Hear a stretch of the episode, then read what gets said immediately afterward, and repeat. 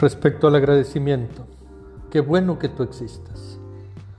Marcel Marceau, el gran artista del mimo, había concluido su espectáculo entre interminables ovaciones de un público entusiasmado.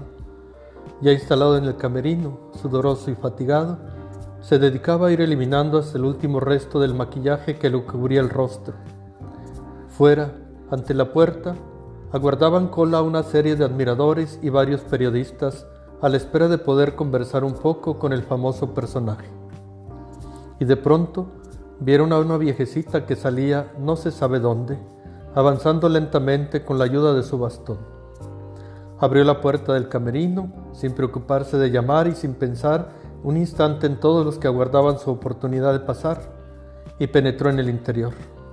Refiere uno de los periodistas que lo presenció desde fuera que la anciana llegó hasta el artista y se limitó a decir, Gracias, Marcel, por existir. Y declarado eso, dio media vuelta y abandonó el camerino con la misma parsimonia con la que había aparecido. Es curioso, pero las palabras de la abuela coincidían con la conocida definición de amor del filósofo Joseph Pieper. Amar es exclamar continuamente ante el ser amado, qué bueno que existas. Coincide también con el mandamiento recibido de Jesucristo. Amar los unos a los otros.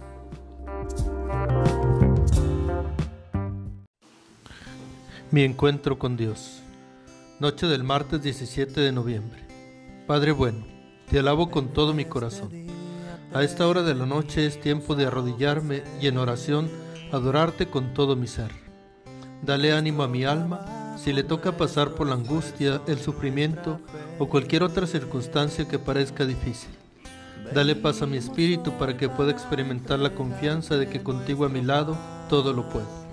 Que tu infinito amor de Padre haga brillar siempre el sol en mi horizonte y me dé la fuerza al final de la vida para empujar las puertas celestiales. Santísima Virgen María Milagrosa, escucha mis agradecimientos y peticiones mientras sostienes mi mano entre las tuyas. Amén.